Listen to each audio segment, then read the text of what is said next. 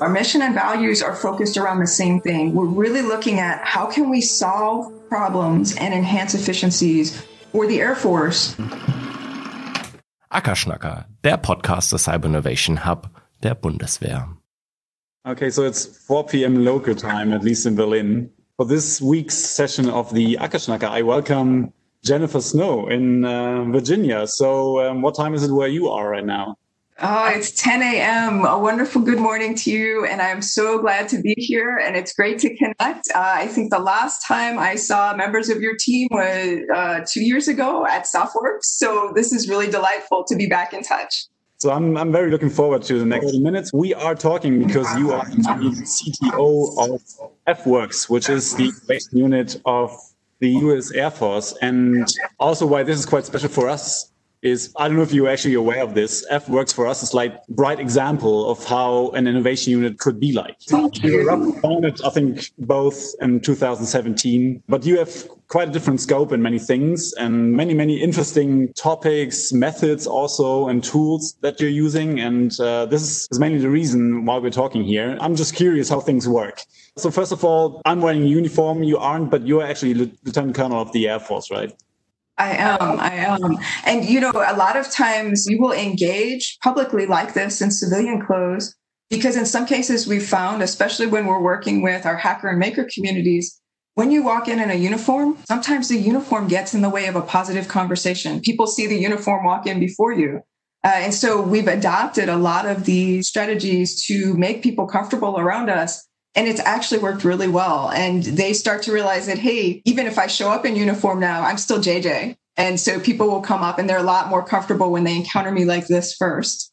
Because they don't see the rank and everything, because that's something right. like very, very deep in a soldier's mind to look at the shoulder pieces first, right? yes. And when I show up as a lieutenant colonel, everybody kind of goes quiet. And when I show up like this, and I'm just like, hey, let's talk, let's collaborate. I want to hear your thoughts and they know me as JJ, not Lieutenant Colonel Snow right off the bat, the ideas that come up are amazing and the discussions are fantastic. So that's why we do it. So I've, I've said AFWERX is the innovation unit of the US Air Force. What is your mission statement? What, what are you trying to, to achieve first? And maybe we can start with this. Yeah, yeah, sure. So we we keep it really simple. Our mission and values are focused around the same thing. We're really looking at how can we solve problems and enhance efficiencies for the Air Force, but then also precedents that can be adopted by our allied partners, our international partners, and the DoD writ large. So that's really where we're focused. And then secondarily, driving a culture of innovation from inside the government out. Maybe to, to continue this point, when you were founded in 2017, what were the points that led to it? Maybe what were the persons behind it, or maybe the, the overall condition, what led to people thinking, okay, we need an innovation unit within our Air Force, for example? That's a, a great story. Um, so Secretary Geurts, Hondo Geurts, actually had founded SOFWERX as a partnership intermediary agreement. And we saw SOFWERX coming together. I was actually part of that team before I joined the Air Force team. The results were really impressive. The transitions to program of record, the success stories that were coming out of there. And so at that point in time, Dr. Brian Mao, who, who's our director, came down and said, Look, we want to do this for the Air Force. Can you help us set up something similar? And so he spent three weeks with us and he talked with our entire team. And the cool thing about the works model is that it's out of the box, which means any organization can adopt it to what their requirements are. It's very easy to set up. You can typically set up a, a works node in about 45 days and have it up and running with the right team, focused on the right requirements to support your customer what's the core of the works model? So we have a really cool holistic ecosystem. It's a bit different than SOFWERX or MGMWERX or any of the other works, but it's really tailored to what we wanted to drive within the Air Force. So we've got four key components. The first one is Spark. Spark is all about driving a culture of innovation inside of the Air Force for our airmen. This is where our airmen can come in with a problem at the tactical level. Doesn't matter what it is. They come into our spaces and they pitch the problem in the hopes that they're going to get access, expertise, funding support to solve that. In many cases, they'll come in and they'll have identified an area where we can gain significant efficiencies, uh, where we can have time savings, where we can actually save lives. And so we want to encourage them to come forward. And Spark Tank has been really, really successful in doing that. We also do a Spark Collider where we have airmen and, and our senior members coming together with private sector, academia, and hackers and makers around unique problem sets. And those have been tremendous as well. So you actually help the airmen that come in and report problems, for example, you help them maybe give them resources to do so? That's right. That's right. So they can come in and pitch a, a problem that they're having and say, look, we're having issues on the flight line tracking certain types of tools. Some of these tools get lost. We want to make sure that we're able to account for them. We don't want them to necessarily wind up in the engine of an aircraft. How can we best track them and tag them? And if we do lose them because we have to turn them back in, is there a way to RFID chip them so that we can locate them and make sure that we didn't misplace? Or it could be something as simple as that. Or it could be uh, protection of the force and family, where we're talking about exceptional family members. These are families that have children that have special medical needs or special schooling needs. And typically it would take them sometimes a year to process all the paperwork and move. And that could actually cost them the move. They might not be able to move to their next assignment in time and they would miss their opportunity at that job. Uh, one airman stepped up and said, Look, I believe we can do this in 45 days or less. And he gave us a digital example of how to do that. That's powerful. That's the kind of uh, solution that we're looking for. So that okay. focuses on our airmen specifically. We also yeah. have three other areas. So the second area is our AFWERX hub. We have three of these. We've got a DC hub, we've got a hub in Las Vegas, and one in Austin, Texas. These are our physical collaboration spaces. We also do virtual events there. These are kind of the friendly front doors where anybody can walk in with a problem or solution and say, hey, we want to team up with you. And that's where our big events happen. Our Base of the Future event is coming up. We're virtualizing that, but that'll be held by our Vegas, our flagship location. And then the other two that I think are really interesting that are definitely different from any of the other models I've seen are Air Force Accelerator and then Air Force Ventures. These are unique in that the idea behind them is making sure that we move faster to get the best technologies into the hands of our warfighter, a shorter time period using agile tools but also alongside of private sector partners. And this is a, a definite difference. That's certainly extremely interesting because when I compare to the organization that we are having, as I said, we're also born in 2017 plus minus we do have what we call an entrepreneurship program, which is a little like your Spark program, I guess. So we have innovation challenges. We have people coming in reporting problems, and mostly it's the soldiers at the tactical level who know best where the problems are, where the pain points are. So they can report it to us. And then what we try to do is, okay, we help them shape the problem and help them shape the solution and also give them mentors and the tools and the resources to, to work on this. So I think that's a little comparable we don't have three hubs. We have one hub, which I'm actually physically in right now. Those two things are quite comparable, I guess. But now when you talk about the accelerator and the ventures, uh, I think this is something that Accelerator yourself is maybe a little different. So maybe you can just explain to us, yeah, what those two columns are actually doing and how you are collaborating also with, with the industry and all this. The AFWERX accelerators, these are nodes that are scattered around the country right now. And the idea is by having presence even if it's a one or two person team, we can do outreach to local technology companies that are typically not accessible to the government. And it, it's done on a face to face basis and by that location. But the cool part is it allows our program managers to rapidly identify technology solutions that will grant us a competitive advantage and onboard them very quickly into our ecosystem. It's like having a bunch of sensors all around the United States to find the best of breed technology. Once they do get onboarded, that's where AF Ventures comes in. So Air Force Ventures is a really cool concept. Uh, Dr. Roper put that in place under SAF AQV. And I got to tell you, I'm really impressed because here you're taking private sector funders, so venture capital, and having them team up on projects of interest outside the government. So, for example, we had a heads up display. In this particular case, it was definitely of interest to us because it helps with cognitive overload in a combat environment. Uh, it also helped to clarify some of the data streams that we wanted to clarify for our pilots. And it, it was really clean. And so the command that was entrusted put down 300,000. We had a uh, small business innovation research uh, loan that was given for 300,000. So 600,000. And then a private sector venture capital group said, look, we see a dual use uh, application for this. It also touches, you know, private sector transportation. And there were some other functionalities that they were interested in. They invested another 600,000. We had 1.2 million that we were able to move this project forward with very quickly.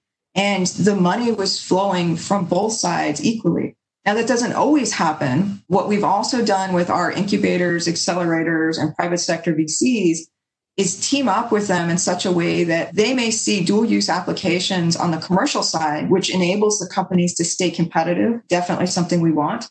And they're starting to get the funding stream there, where on the government side, we can typically get a, a SBIR or a scientific tech transfer for research turned in about 45 days or less. The longer funding streams, if you're talking about a program of record, still can take a year, sometimes 18 months if that's happening, we want the company to still continue to grow. So they're receiving private sector funds and growing and staying competitive. And then as our money comes online, they're able to address more topics. And frequently, we're finding that because of this really cool synergistic relationship, we're developing more robust technologies that are cross cutting and benefiting the entire department during the course of the company getting the product more mature and maybe getting all the input from academia and, and the VC side, for example, are you also already at that stage bringing it to the soldiers in order to, to try it out, to test it, to, to give their review and, and recommendations?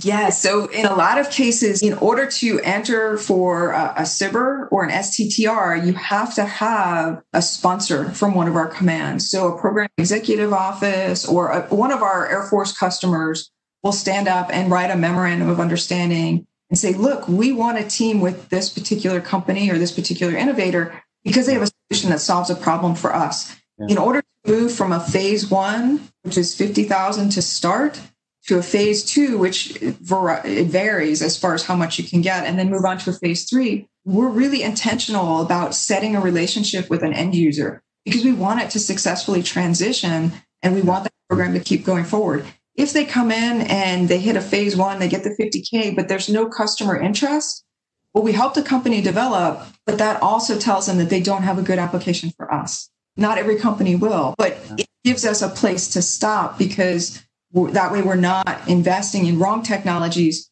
We're constantly iterating with our customer in mind, and they're telling us, yes, this will work. No, this won't. Here's why. So these are the four columns. That sounds like a lot of work. How many people do you actually have in your staff there? Typically around 25 different folks. Almost all of us are military. We do have some contract and civilian support too. We look like we're getting ready to grow to about 60 people. So, still not a really big organization. But remember, we have this tremendous ecosystem. And yeah. I think that's something that um, a lot of people overlook the power of the ecosystem. Because we've built a really friendly front door, we have people constantly plugging in from private sector, academia, hackers and makers, tech experts that we can tap and say, look, we're having this issue. Can you come help us? And oftentimes they will be there that same week, that same day, and jump in. That serves as a, a, a true force multiplier for us because that ecosystem, that's our friendly neighborhood, that's our community. And we can reach out to them at any time and ask them for help. And they jump right in. And it, it's been really incredible to see that because what you're doing is you're taking a small team and making it much more powerful than it normally would be. So that's the whole of AFWERX, like around 60 people. Wow, that's impressive. Yes, yes. Yeah, that's what so we're growing to 60 people. We're not there yet.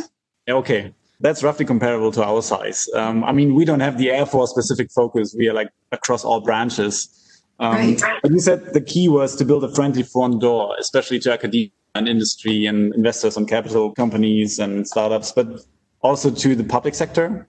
Like how, how yes. did they react? You've told us about the genesis of AFWERX and you know how it came to life and how you had a good role model already with SOFWERX doing like a comparable thing for the for the special operation forces. But I can also assume that not everybody was too happy about it. Or like how, how did the public sector environment react to all this? That's a great question because anytime you bring in innovation, there's always a group of antibodies that spring up because innovation means change and change can be scary.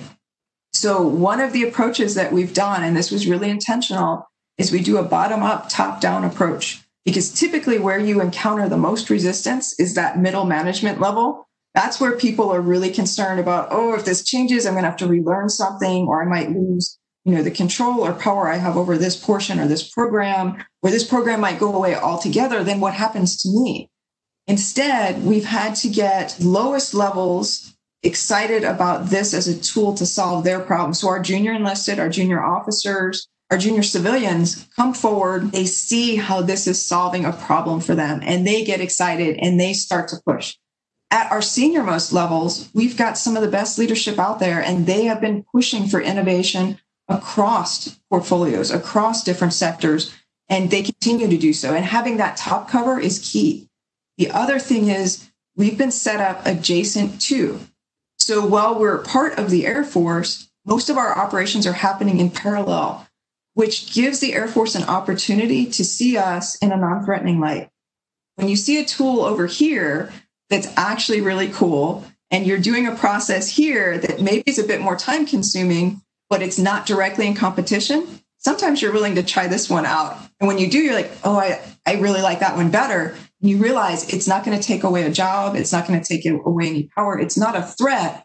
In fact, it's a win for everybody. And so the transformational pieces that we've done that are a bit more radical have happened because we've been really considerate in doing parallel or adjacent innovation to show people hey, this isn't something that's meant to be a replacement or meant to take away from you. In fact, it's going to enhance you and make you even better at your job. And that's helped a lot.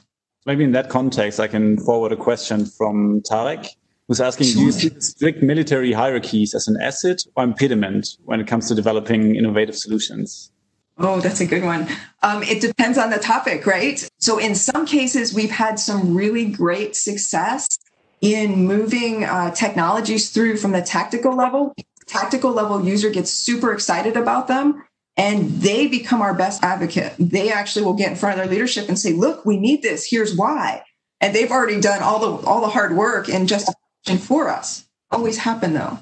Sometimes you'll walk into a room and if you don't have a familiar narrative, if you can't immediately articulate to senior leadership or to a specific command how this helps them to solve a problem, you're going to hit a lot of speed bumps and a lot of friction.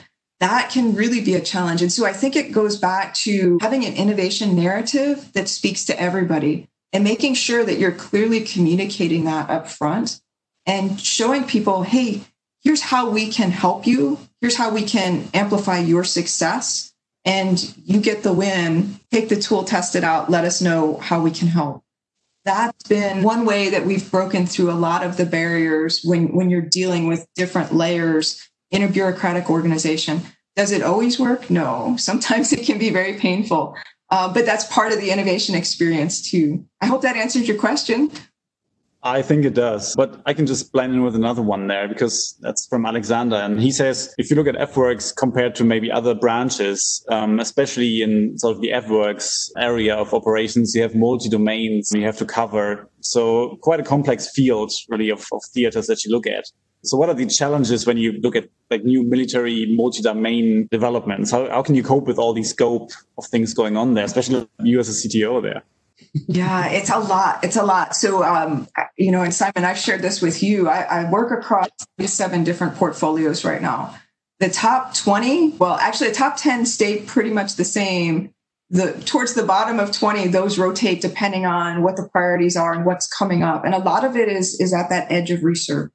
A big challenge here is knowing what I don't know and being willing to admit that and being willing to find the right experts to help me really understand the technologies. For example, if somebody comes to me with a quantum annealing solution, I know about this much about quantum computing, just enough to be dangerous. So I go to experts and I ask them, and I might go to MIT or RIT or Stanford, and I'll say, look, can you tell me more about this capability? This is what I'm seeing. This is how I would like to use it. Will it work for this particular project? And they'll come back and say, well, here's why it will or it won't work and that's helpful but you have to be willing to reflect and, and honestly recognize you know where you do have the depth and where you don't yeah. in order to successfully evaluate that so it, the other piece is trying to balance across those spaces that's where the ecosystem also comes into play because we do have a network of experts that can help us to address some of these challenges and specifically when we're dealing with uh, like the covid response right now we brought in a lot of medical experts. We brought in a lot of first responders. We've talked to a lot of people that are, say, experts in ventilators or PPE. And having them there present to answer the questions has really helped us to refine our focus and identify best options for solutions going forward. Yeah, maybe this is a very good example of, of how you work and where your ecosystem comes in is the task force about the COVID response. Because we talked about this just before the talk. And I think it's chosen a great and like precise way like where you benefit from your network and your ecosystem that you've built up. So as a brief description for our listeners and viewers, what is the COVID response task force and why was, for example, AFWERX put into this in order to help? And where's, you know, what benefit you can bring into this?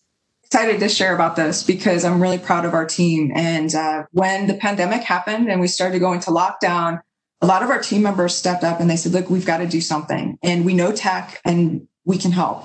So they immediately gathered around and set up the AFWERX Unite and Fight uh, COVID 19 task force page, which then turned into the Joint Acquisition Task Force COVID 19 page for whole of Department of Defense.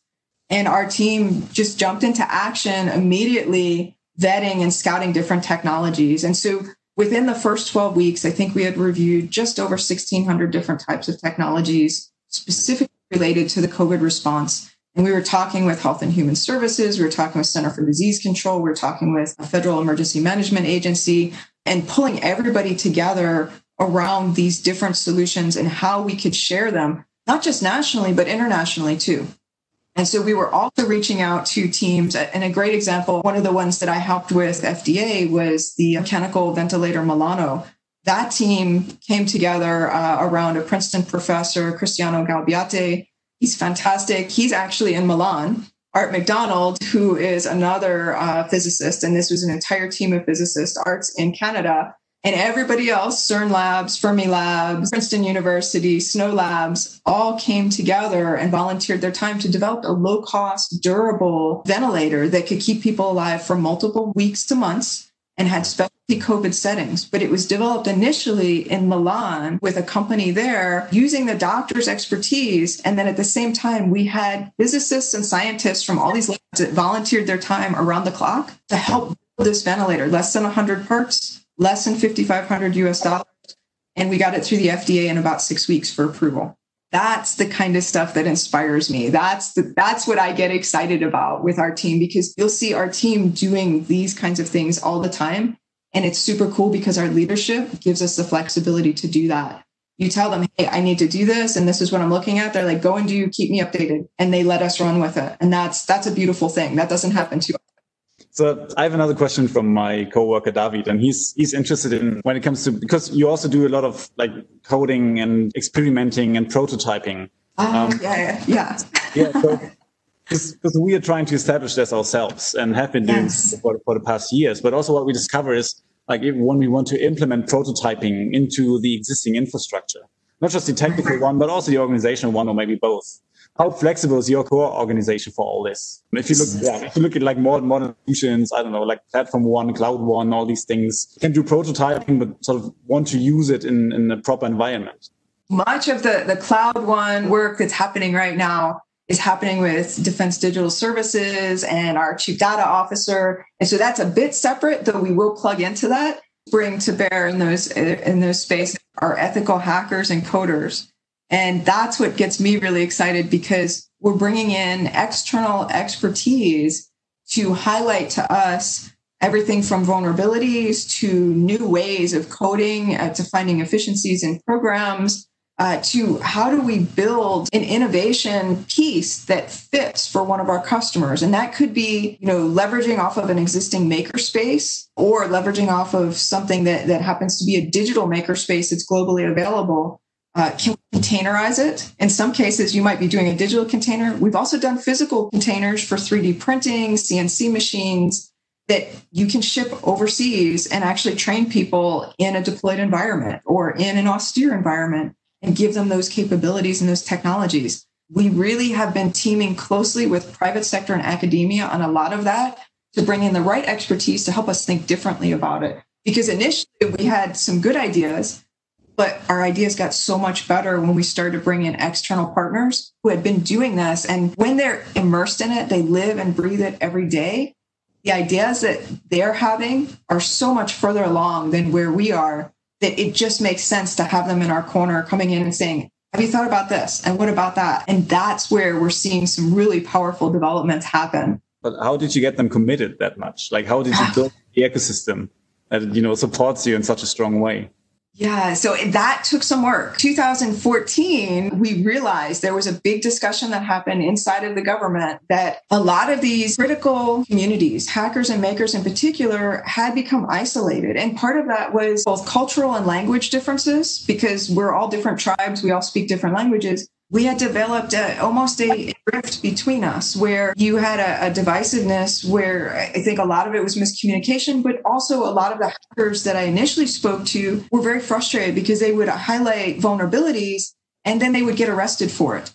And people would say, Oh, you shouldn't be in there. You shouldn't be. And they're like, but we're trying to help. And so there was a mismatch happening there. So we did a lot of outreach. And a lot of that outreach meant uh, going into rooms where initially people saw me as a Fed and it wasn't later on that they saw me as a friendly Fed. But I had to listen because there was a lot of angst and frustration, and there was a lot of mistrust on both sides. I still remember um, the first time I brought hackers into SOFWERX. We had a few gentlemen come in from our senior leadership team, and I mentioned, Oh, we have our, our hackers here today. And they're frantically trying to turn off their phones. I didn't have to tell them that if they really wanted to, that's not going to help. But I had to introduce them and say, Look, they're trying to make a positive difference too. And so over the last several years, we've forged a much closer relationship. And you can see this. So, Simon, we were talking about this earlier the Hack-A-Sat that's coming up. Um, so, we last year asked uh, a number of hackers to hack one of our aircraft and tell us where all the vulnerabilities were. And they were like, what? Okay, we're in.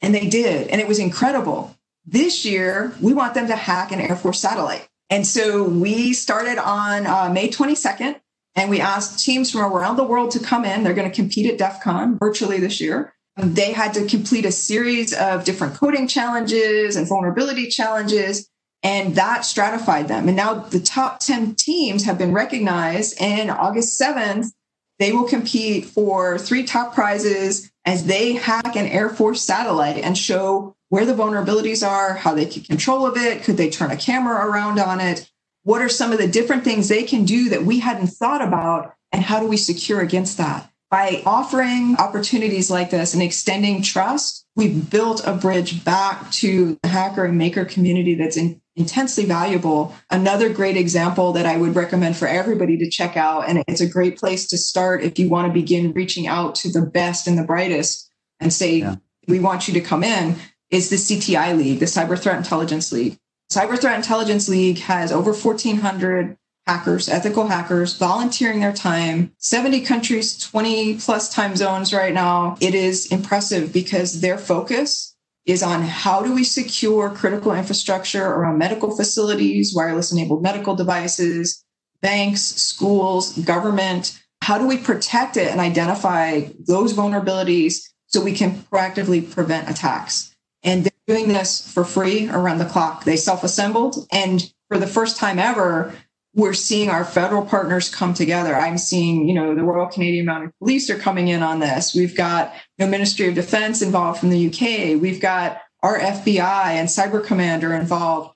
Everybody set aside the red tape in favor of coming together during this time to provide a positive presence in cyberspace to protect everybody. That's where the real discussions start to happen. So if you want to build those relationships, a big tent philosophy, be inclusive, invite everybody in and give them a chance to be heard and speak their mind and share their concerns. And then also give them a chance to participate in the way that they're most comfortable with running towards the end of our time for today now for the talk at least. But i think yeah because i started this talk like trying to compare where the differences are between AFWERX and us and other innovation units and trying to find out what makes you as strong as you are and as successful as you are in many many ways. I also think you know it, it wasn't always as easy as, as, it sounds now in retrospective maybe. No. Um, but certainly, I mean, for me, that's one of the main takeaways is to really try to bring all the different entities together that actually do have the same mission and just work, you know, maybe in parallel or in different branches or in different sectors, as you said quite well, to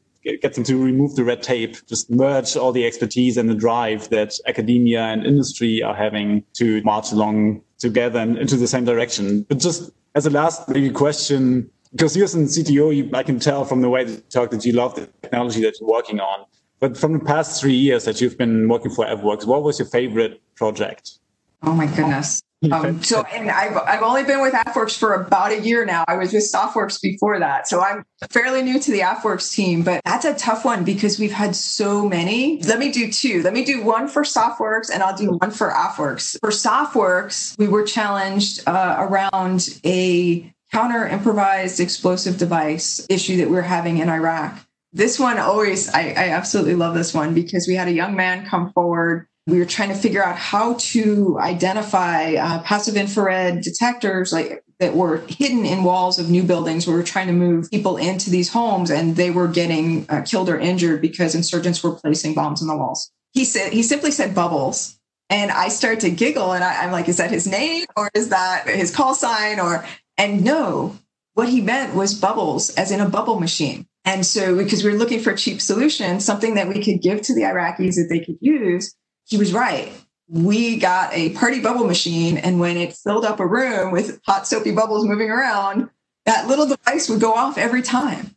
And it worked on a number of passive IR devices. And so this was something that we could quickly give to them less than $20, and they could put it on top of a remote control car, drive it in there, and not risk a person or a dog or a robot and very quickly clear a space and do it in just you know minutes instead of hours because bubbles everywhere and if something's in there it's going to blow up and then the other cool solution I would say for for on the AFWERX side that I got really excited about, and I, I touched on this with uh, the drones that we were discussing earlier.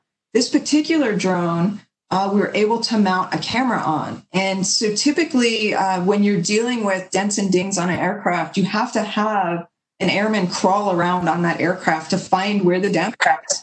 In this case, we used a high definition camera plus a drone to stitch a full image of that aircraft and very quickly find all the dents and dings. So instead of taking four weeks, we could take a matter of hours to days, find them, repair them, and then have the aircraft ready to go back out again. That was super cool and exciting. That was a lot of fun. And that's, that's even something that you can more time. commercial sector, right? It's not just an Air Force specific thing. Yeah. Yes, yes. And that's the other thing. We try to do collaborative dual use efforts where yeah. companies come in, we want them to remain competitive. So we encourage them to engage with incubators, the venture capitalists, the accelerators that we're working with that are featuring defense tech portfolios because they're moving fast on that side and they're also finding commercial relevance. But then with us on the, the defense department side and for our partners too, we're able to bring those funds in. They're receiving a steady funding here from the commercial sector, maintaining that competitiveness and then also responding to our requirements until we can get them a full-time program of record. So it's a powerful combo to do that. And we've had some great success working with our private sector partners um, and academic partners. They've been really, really exceptional. And when you structure it correctly, you can do some great things together. Okay, so yeah, we are out, out of time now, but thank you very much for all these super interesting insights into AFWERX. And I mean, of course, we from the Cyber Innovation Hub, we are following your challenges when you post them online and do and where your areas of focus are because I mean we are cross branch we're not just Air Force as I said but of course in many many ways we deal with the same challenges. For example we do run a project dealing with tracking of tools in aviation too for example. Just we tackle the same fields here and there. Thank you very much for all the like close insights especially how to build up the ecosystem how to get people committed and to to like bring in their expertise and all this. So um, I'm very much looking forward to future events that you'll be hosting, um, and even if it's just virtually that we can listen and, and join in, we will of course always do so. So thank you very much for your time, JJ, today. Oh, Simon, thanks so much for having me. It's always a pleasure. Um, please, please reach out. You're always welcome. We would love to have you participate in some of our challenges.